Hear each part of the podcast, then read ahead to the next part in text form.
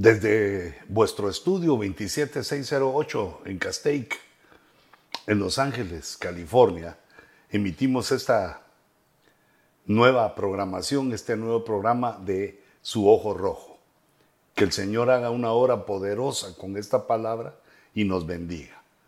Señor, te entregamos en este momento nuestro estudio. Eh, ponemos sobre tu altar, Señor, nuestras intenciones de conocerte, de entenderte, de visualizar eh, en aquellas cosas que tú nos has profetizado para ubicar, Señor, a tu pueblo, ubicándonos en los tiempos y también administrando correctamente los tiempos, sabiendo cómo comportarnos y sobre todo cuán cerca estamos de que nuestra esperanza se cumpla cuando nuestros ojos vean a nuestro Señor Jesucristo. Señor, bendice, danos inteligencia tuya, sabiduría, entendimiento.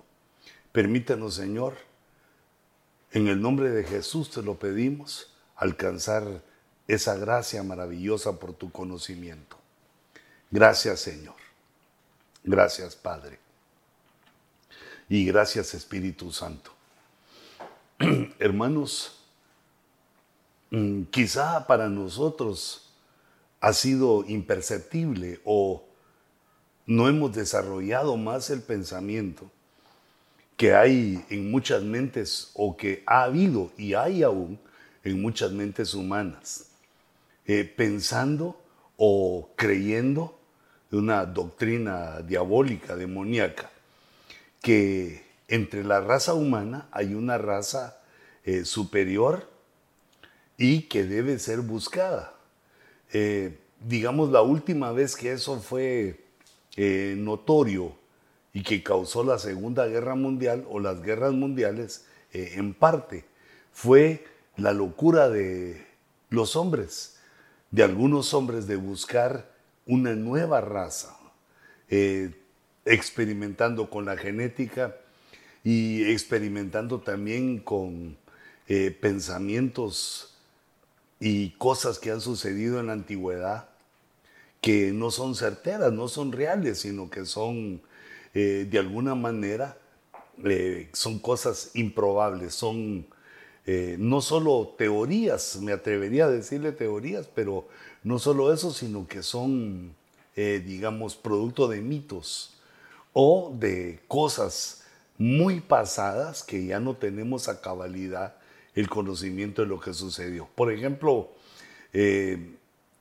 en el siglo XX, Adolfo Hitler quiso y provocó una guerra mundial y lo que él quería era poner una nueva raza. Pero esa raza que él le estaba colocando era una raza, digámoslo así, digamos la raza blanca. Y aún eso eh, se oye, que la raza, la supremacía eh, de la raza blanca y etcétera, cosas, cosas así. Pero esto no, es de ahora, esto no es de ahora, sino que eh, podemos ver, digamos, desde el pasado que nos cuenta, que nos relata, que nos enseña.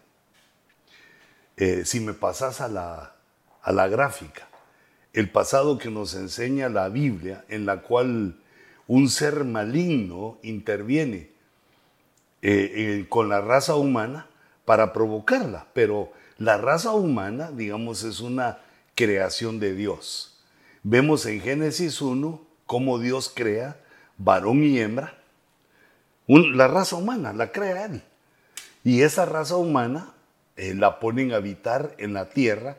Es una raza humana, digámoslo así, terrícola. Está en la tierra, y le es dado el control, el dominio en la tierra y ahí está la raza.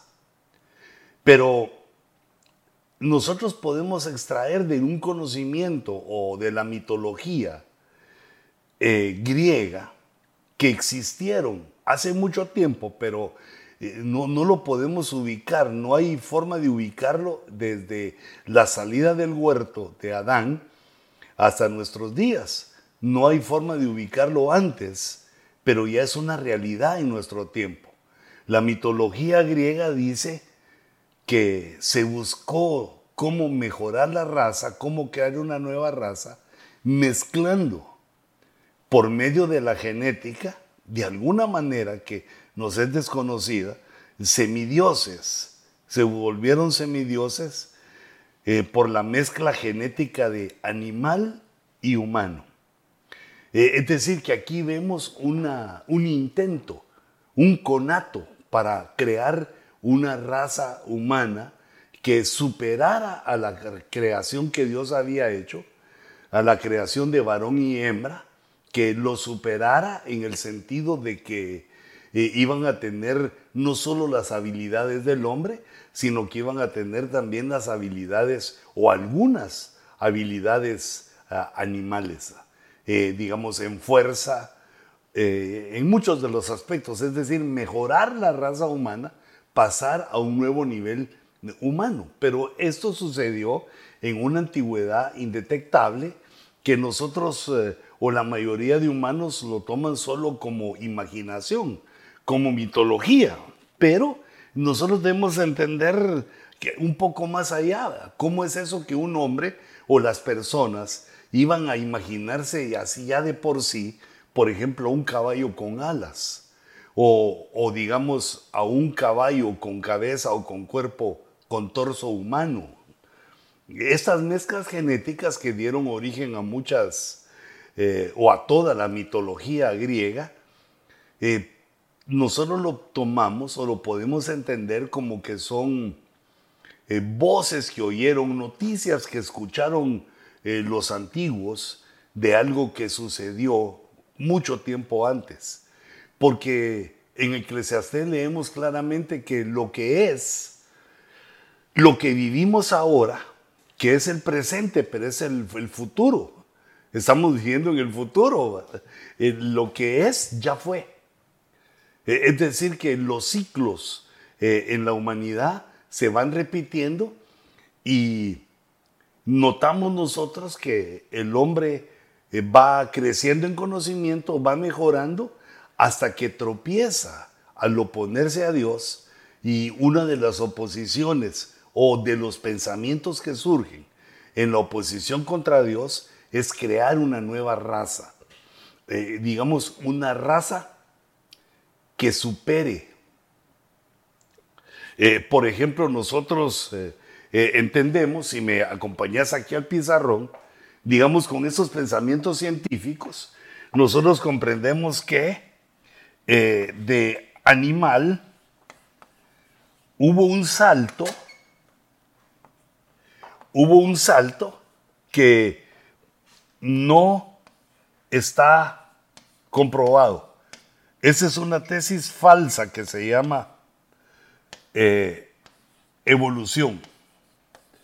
No está comprobado que haya salto entre especies, pero sí lo que podemos saber y entender y ver es que el animal va de acuerdo al ambiente, va transformándose, va, va adecuándose al ambiente, pero no se ha comprobado que de una especie pasa a otra. Por lo tanto, nuestra, nuestra teoría es nuestra tesis es la creación de Dios, pero los que ponen el, como evolución hacen este, esta especie de, eh, digamos, de, de estructura, que del animal saltamos a lo que ellos llaman el Homo sapiens, que, perdón, esos somos nosotros, los Homo sapiens.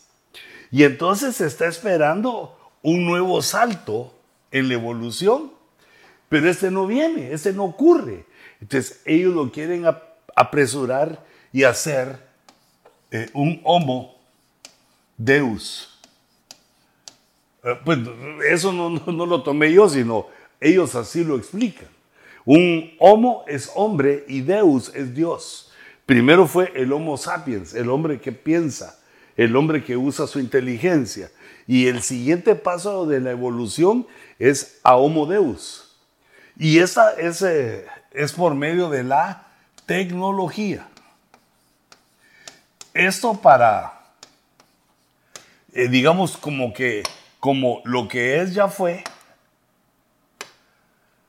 lo que es ya fue, entonces lo que le sucedió a esta humanidad Vamos a decirlo así, así lo veo. Lo que le sucedió a esta humanidad, que Dios puso en Génesis 1 a vivir sobre la tierra, es que empezó a superar, a superar con su conocimiento, a hacer tecnología, a hacer cosas, y entonces encontraron en la genética la forma de mejorar la raza humana y se fundieron con animales.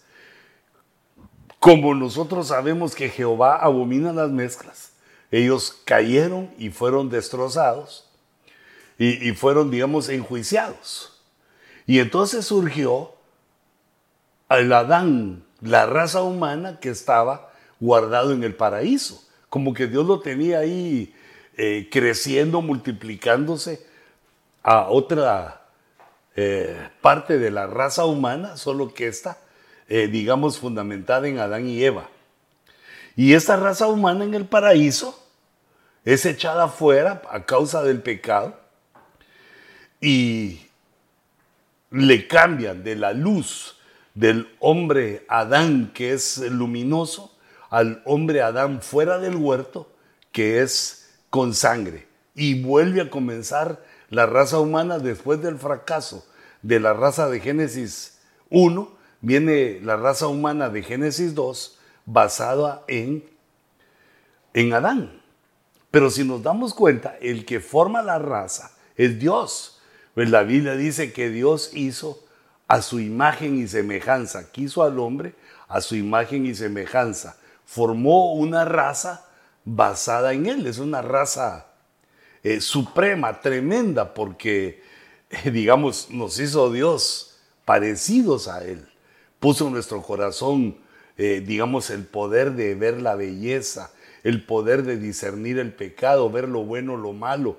Nos dio una serie de poderes tremendos, pero nuestros adversarios, los enemigos de Jehová, los que están en contra del Señor, eh, hicieron caer al varón y hembra en Génesis 1 eh, por estos, eh, esto que los griegos recogieron de la mezcla animal y humana, y ahora surge Adán. Es decir, Dios va poniendo una nueva raza. Sin embargo, vemos que hay una invasión angélica en el capítulo 6 de Génesis. Vemos que la humanidad eh, cuatro capítulos, tan solo cuatro capítulos después de que eh, sale Adán del huerto, recibe una invasión extraterrestre, ¿va? Porque son ángeles, son, son personajes, son seres, son creación, es una creación que no es de la tierra. Y los ángeles invaden y seducen a las mujeres, se casan con las mujeres y nacen los llamados Gibor que son eliminados totalmente en el diluvio. El diluvio arrasa con la nueva raza que había eh, sido desarrollada por medio de estos ángeles caídos. Siempre tomando en cuenta la simiente humana, como quien dice, la simiente que viene de la imagen de Dios, la genética que viene de la imagen de Dios. Y ahora, eh, trasladada de esta manera, mezclada, eh, como vimos primero con animales, que pudo haber sido la causa de la caída de aquella eh, raza, varón y hembra, de Génesis 1, y luego ahora vienen y los ángeles provocan esto, quieren provocarlo en Génesis 6, pero Dios lo destruye, Dios no lo permite. Dios arrasa por medio del diluvio con ese plan malévolo diabólico. Y entonces cuando el diluvio termina, Dios vuelve a hacer una nueva raza. Aquí con, en el orden que vamos viendo en la gráfica, son tres razas. Primero la, de, la generación, perdón, la raza de varón y hembra en Génesis 1, luego Adán en Génesis 2, y ahora aquí aparece a partir de eh, Génesis 9, cuando termina el diluvio, aparece la nueva raza humana que está basada en Noé. Noé es el décimo, la décima generación desde Adán. En la décima generación Dios barrió con todos los demás humanos y solo se quedó con Noé porque lo encontró perfecto en sus generaciones. Lo encontró perfecto en su genética. Y entonces ese nuevo mundo, esta nueva raza, está basada en sus hijos, en Sem, Cam y Jafet.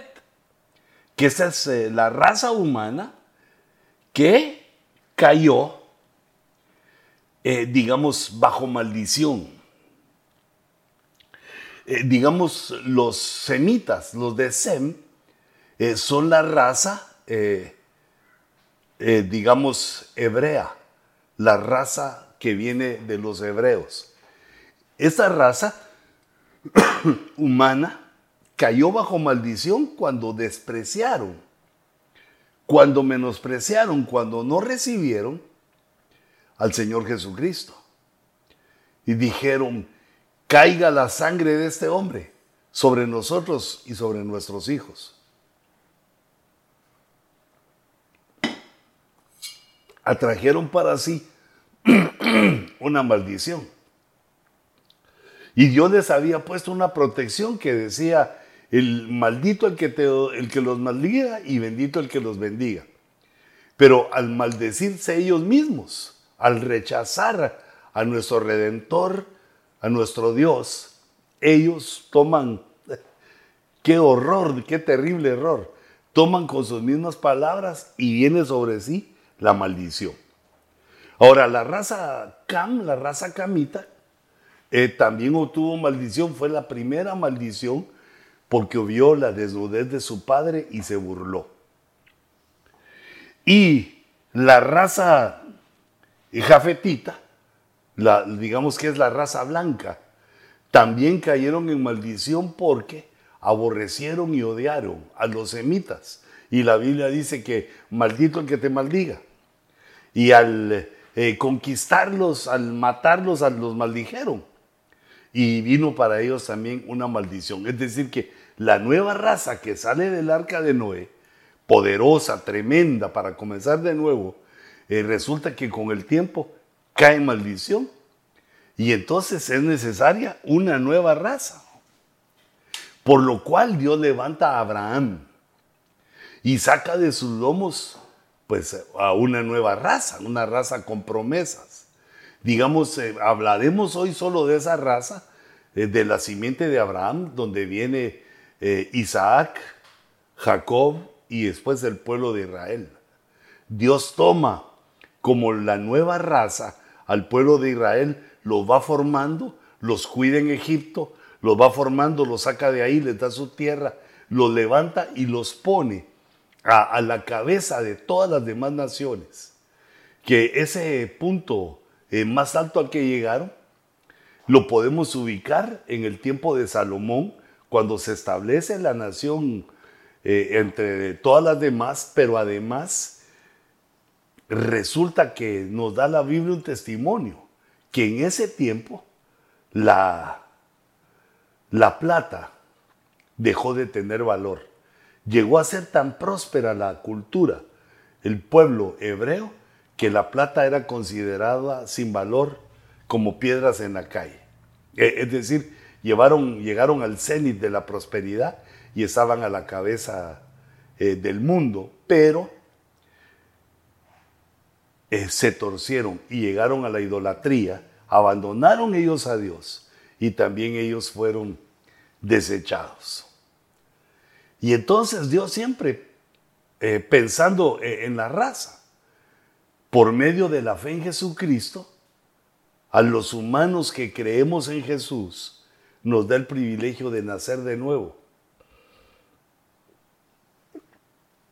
Por la gracia de Dios y por la fe en Jesucristo, los creyentes nacen de nuevo y entonces esta es la nueva raza que va ahorita, eh, digamos, está eh, vigente y con la protección de, divina, de la Trinidad divina, eh, llegaremos a nuestro destino final, que Dios ha preparado un nuevo reino, el reino de los cielos, y bueno, distinto, va un plan tierra, un plan cielo, y, luego todas las cosas van a, ser eh, removidas y restauradas.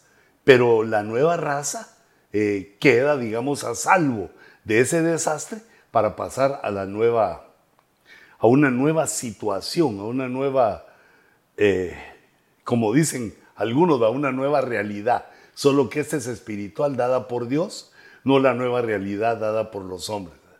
Entonces, este es el tiempo en el cual la nueva raza se está formando, eh, van creciendo, eh, van naciendo, vienen los hijos de Dios, los nacidos de nuevo, y, van tomando su lugar ahorita y para el futuro. Y esto así debería de quedar, o sea que hasta ahí ya no hay más. La nueva raza son los nacidos de nuevo y hasta ahí nos vamos a quedar. Pero así como tropezó el varón y hembra, al final fue llegando eh, gracias al desvío de su inteligencia, gracias a que abandonaron a Dios, los que no quisieron ser de esa nueva raza, se inventan otra raza híbrida. Una raza híbrida que es la mezcla del robot con lo humano. Los del varón y hembra fueron animal y humano, fue un fracaso. Ahora robot y humano, y es por eso que les hacía esta, eh, esta gráfica que están eh, queriendo inmediatamente poner, digamos, la evolución del hombre, ponerla ya como una nueva raza, el Homo Deus, el Homo Divino, donde lo que se busca son tres cosas. Eh, no morir, no morir, eh, bienestar,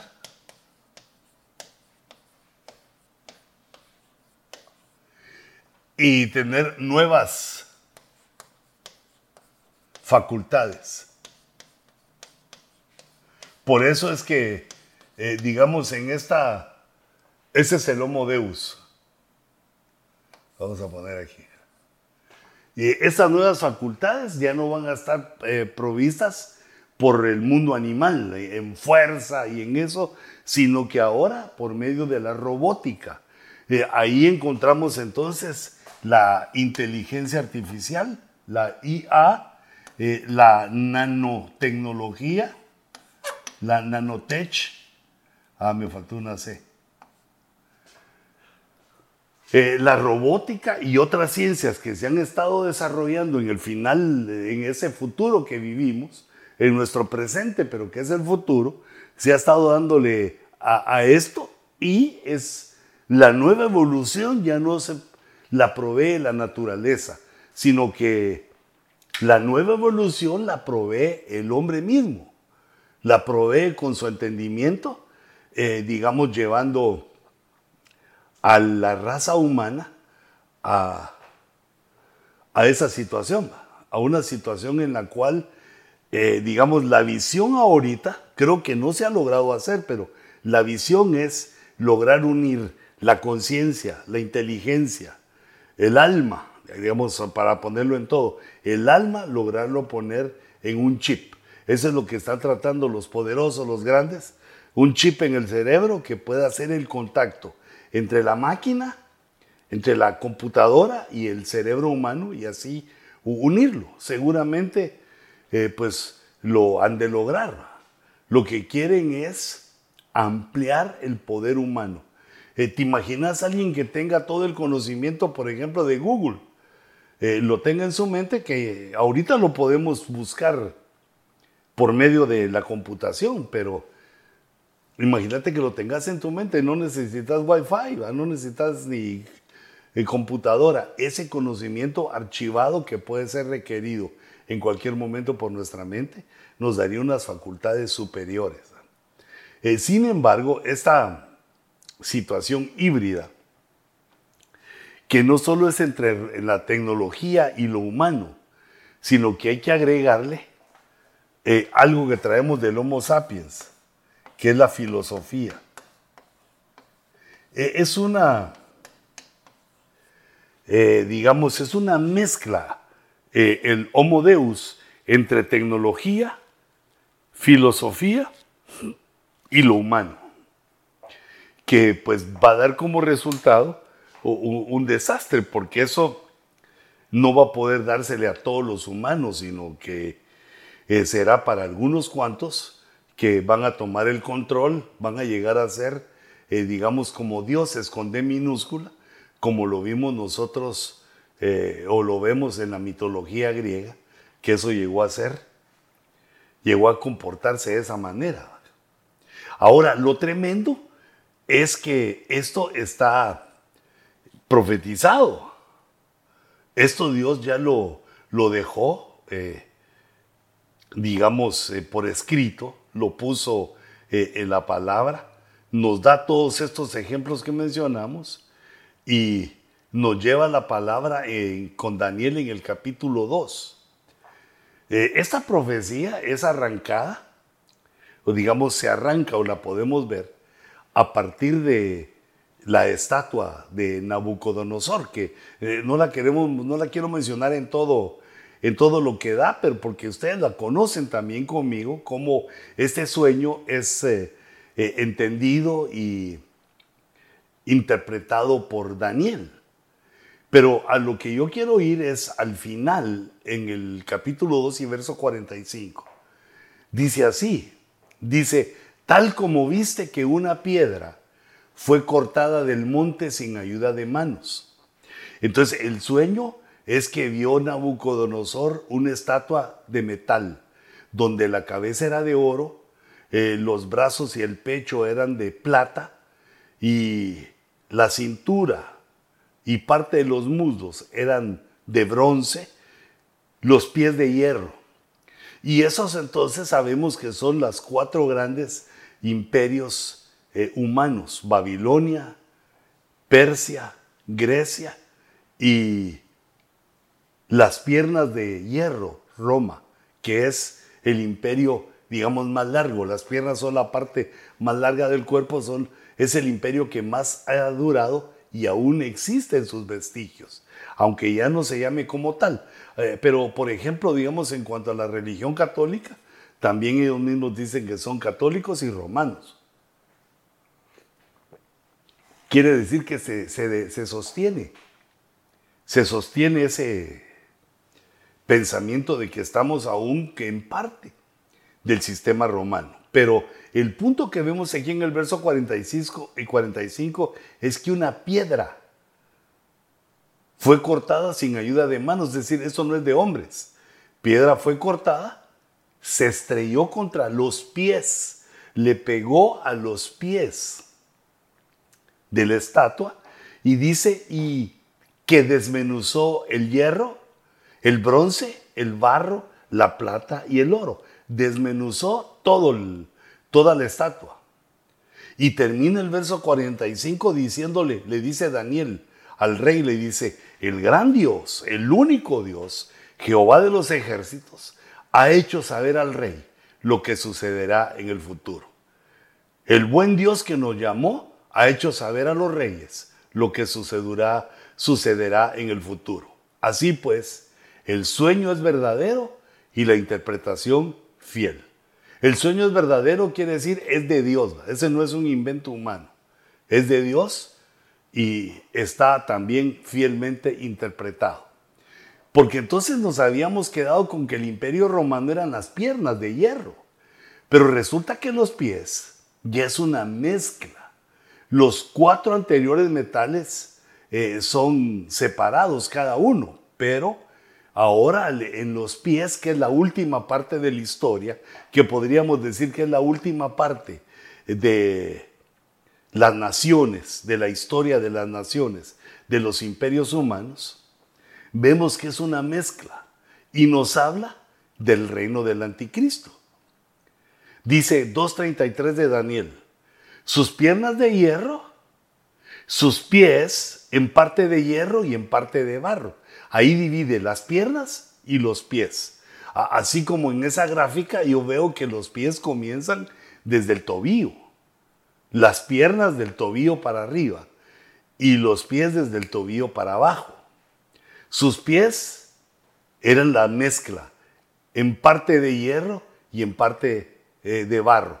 Quiere decir que aquí nos está hablando de una transición de los tiempos. Al final de los tiempos viene una transición que es eh, mezcla, que es una mezcla.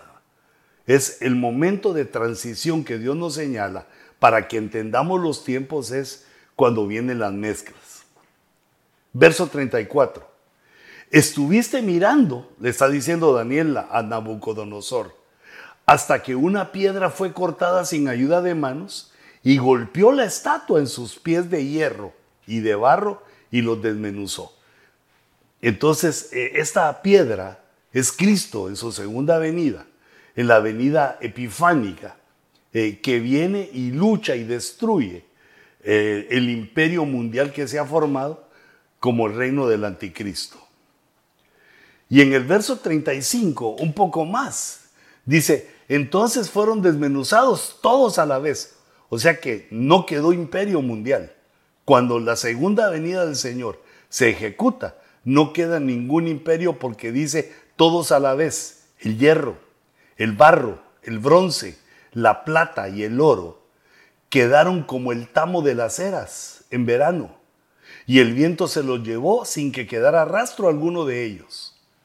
Y la piedra que había golpeado la estatua se convirtió en un gran monte que llenó la tierra. Como la piedra habíamos dicho que es Jesucristo, cuando se convierte en un gran monte es que se implanta el milenio. Queda ese nuevo reino eh, milenial eh, establecido. Eh, entonces vemos aquí en estos versos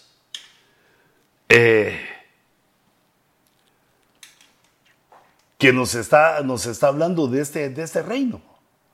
Nos empieza a hablar de este reino que es uno de los temas principales. El reino del anticristo viene, es un reino de los últimos tiempos. Miremos el que dice el verso 41. Y lo que viste, los pies y los dedos, parte de barro de alfarero y parte de hierro, será un reino. Aquí viene la confirmación. Eh, eso nos está hablando de un reino que va a ser un reino mezclado este reino mezclado puede verse desde varios puntos. Digamos, primero, eh, el tiempo actual es un reino mezclado porque entró, eh, digamos, al reino de hierro, al imperio romano, entró el imperio hebreo, ya que los hebreos son tomados como una interpretación del barro. Vosotros, dijo Jehová, vosotros sois el barro y yo soy el alfarero. Entonces es un reino ya dividido. Y también no solo por el eh, Israel nacional, sino por el Israel de Dios. Los que buscamos lo espiritual y, los que están eh, en lo material. Entonces es un reino dividido. Eso quiere decir el barro y el hierro. Pero ese reino del anticristo tendrá solidez. La solidez del hierro ya que dice el hierro mezclado con barro. Entonces nos da aquí tres características. El reino del anticristo será sólido. Pero el verso 42 agrega y dice, y así como los dedos de los pies eran parte de hierro y parte de barro cocido, así parte del reino será fuerte y parte del reino será frágil. Esas tres características. Un reino dividido, pero sólido, la división es que parte será fuerte y parte eh, será frágil. Pero no solo de eso nos habla, sino que en el verso 43 eh, se acerca a esto que llamamos el transhumanismo, transhumanismo, que es la evolución forzada, la, la evolución que hace el hombre mismo con su conocimiento, eh, que digamos es a todas luces eh, fatal del Homo sapiens como somos ahora, como Dios nos creó y lo que llegamos a hacer por medio de del uso de nuestro intelecto, y el Homo Deus, ah, el hombre mezclado con la máquina. Y dice el verso 43, en cuanto al hierro mezclado con barro, con barro corriente, que has visto, se mezclarán mediante simiente humana se mezclarán mediante simiente humana. Se mezclarán entonces con lo humano. E, eso lo he entendido algunas veces en, mis lecturas, lo he entendido como eh, lo que hicieron eh, los antiguos, ¿va? que eh, mezclando la mezcla humana buscando una mejor raza. Pero ahora lo debemos entender que así como lo hicieron anteriormente la simiente humana con ángeles, la simiente humana con animales, ahora la tercera prueba que hacemos los humanos tontamente, locamente, estúpidamente es mezclar eh, la simiente humana con la máquina, el hierro con el barro. Si el barro tipificando el material que Dios usó para hacernos. Y dice, pero no se unirá el uno con el otro, como no se mezcla el hierro con el barro, como ha sido desde el principio, que no se ha logrado, no han logrado eh, lograr esa nueva raza, ha fracasado ni con ángeles, ni con animales, y ahora con la creación de nuestra mente.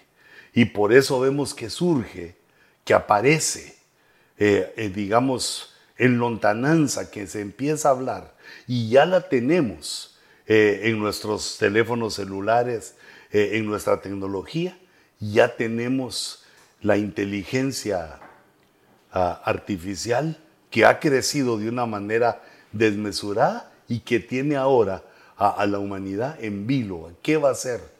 sabiendo y habiendo definido, muchos de los científicos, habiendo definido que uno de los peligros que viene, que se aproxima con el crecimiento de la inteligencia artificial, es lo que ellos llaman la singularidad.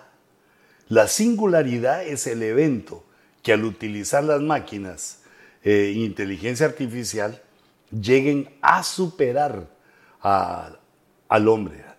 Que la máquina que nosotros construimos llegue a, superar nuestro propio entendimiento y nuestra propia inteligencia. Eh, situación que daría, daría lugar a semidioses, a personas que tuvieran, eh, digamos, facultades muy superiores a los humanos, a otras personas que lograran vencer deformidades físicas, eh, enfermedades, que, que llegaran a vencer aquello que causa que el humano eh, muera o se entristezca. Qué tremendo. Y podría ser también una de las eh, soluciones a lo que se ha profetizado que va a ocurrir con el anticristo y el falso profeta, que van a provocar, van a promover una estatua, una estatua que dirija a la humanidad a la adoración del anticristo. Les dejo esto para sus reflexiones, para el entendimiento y que el buen Dios nos dirija por el camino correcto. Padre, en el nombre de Jesús, gracias Señor por esta revelación. Gracias Señor por, por tu palabra. Llévanos eh, en paz y con bien y danos Señor la fuerza y el entendimiento para seguir adelante. Amén y amén. Y hermanos, eh, los invito a que sigan adelante. Y quisiera que vieran un, cuadrito para despedirme, que sigamos adelante eh, y que tengan ustedes pues eh, la bondad de acercarse al ojo rojo y recomendarlo. Creo que es importante este pensamiento que el Señor me dio, que el barro para cuando sé, que esto te va a dar ganas de leer eh, Daniel en ese capítulo y te aconsejo que lo hagas, que el Señor te va a dar pensamientos bonitos. El barro en la Biblia se refiere a Israel cuando dice que es eh, el barro y Dios es el alfarero. El barro también se refiere al humanismo, al rechazo a la Biblia, al rechazo al espiritual y abrazar pues eh, el polvo, la tierra, el lodo, el barro. Además también el barro eh, nos habla del reino del anticristo porque va a ser convencida, parte de, la, de, los hebreos van a ser convencidos para seguir al anticristo. Y también nos habla no solo de esa mezcla, sino de la mezcla de lo humano con la máquina, como les he enseñado. Porque el barro también tipifica en la Biblia al hombre. El hombre es el barro y cuando se mezcla, eh, aparece ese tiempo de los pies de barro y de hierro. Que el Señor los bendiga, los guarde y nos vemos en el próximo Ojo Rojo.